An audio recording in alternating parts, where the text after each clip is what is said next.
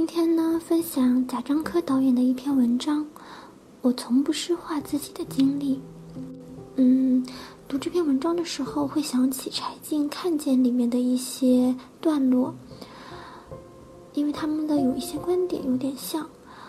嗯，比如说，很多人都会用悲情来取悦自己，然而自我感动这件事情呢，取之便捷又容易上瘾。因此，对他的自觉抵制便尤为可贵。嗯，如果说我为什么这么喜欢这篇文章的话，我是在有一次不小心看到的，但是呢，看到之后就觉得很喜欢。怎么描述这种感觉呢？就像嗯，年迈的霍洛维兹谈的童年情景，它是很动人的。是一把成熟的嗓音，在念两三句童谣。这篇文章也是这样，道理很简单，但是正因为它简单，才会给人以时乾坤大，有点草木青的温柔之感。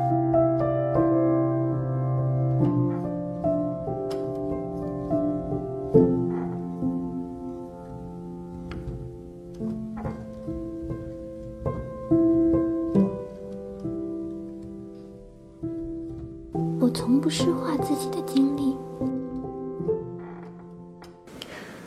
有一次，在三联书店楼上的咖啡馆等人，突然来了几个穿制服的艺术家，年龄四十上下，个个长发须，动静极大，如入无人之境，颇有气概。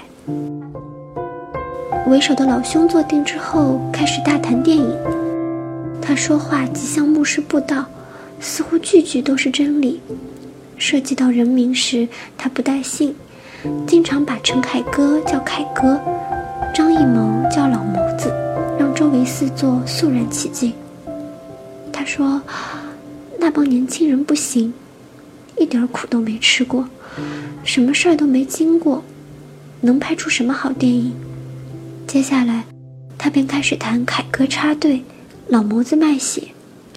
好像只有这样的经历才叫经历，他们吃过的苦才叫苦。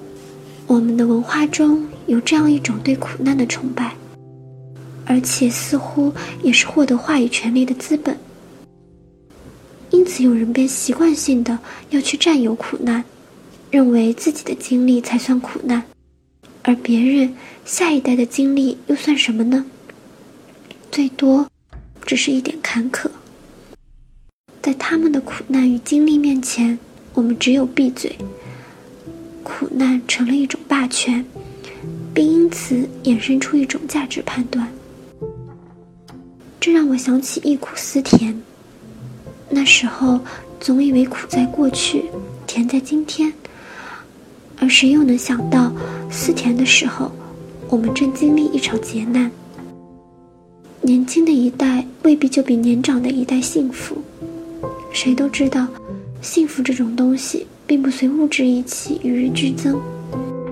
我不认为守在电视边，被父母锁在屋里的孩子，比阳光下挥汗收麦的知青幸福。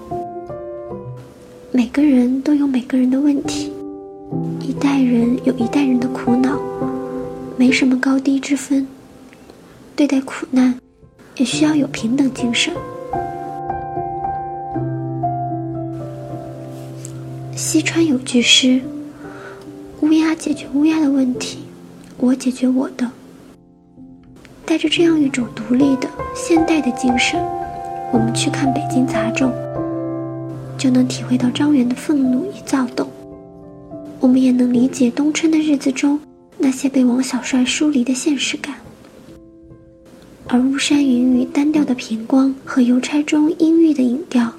都表现着张明和何建军的灼痛。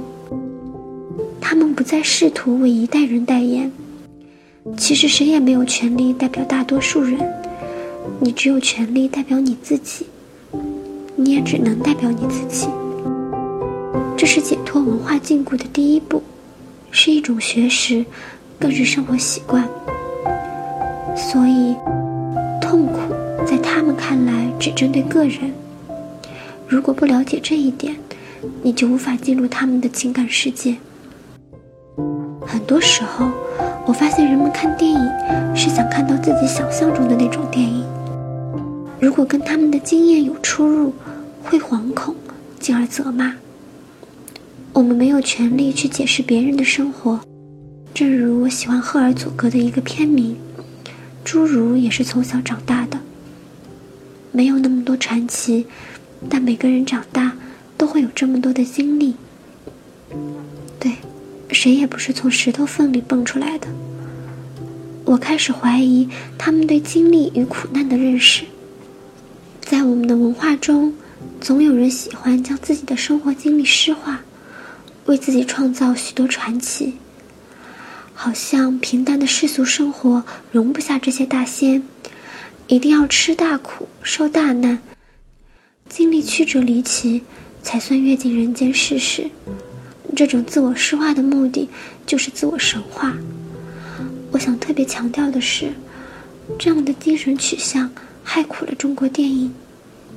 有些人一拍电影便要寻找传奇，便要搞那么多的悲欢离合、大喜大悲，好像只有这些东西才是电影去表现的。而面对复杂的现实社会时，又慌了手脚，迷迷糊糊拍了那么多幼稚的童话。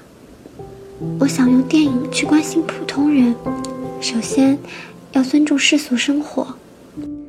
在漫长的时光流程中，感觉每个平淡的生命的喜悦或者沉重。生活就像一条宁静的长河。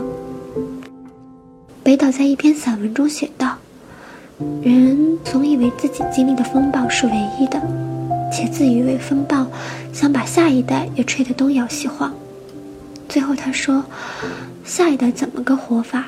这是他们自己要回答的问题。”我不知道我们将会是个什么活法，我们将拍什么样的电影，因为我们本来就是个空洞的词。我们是谁？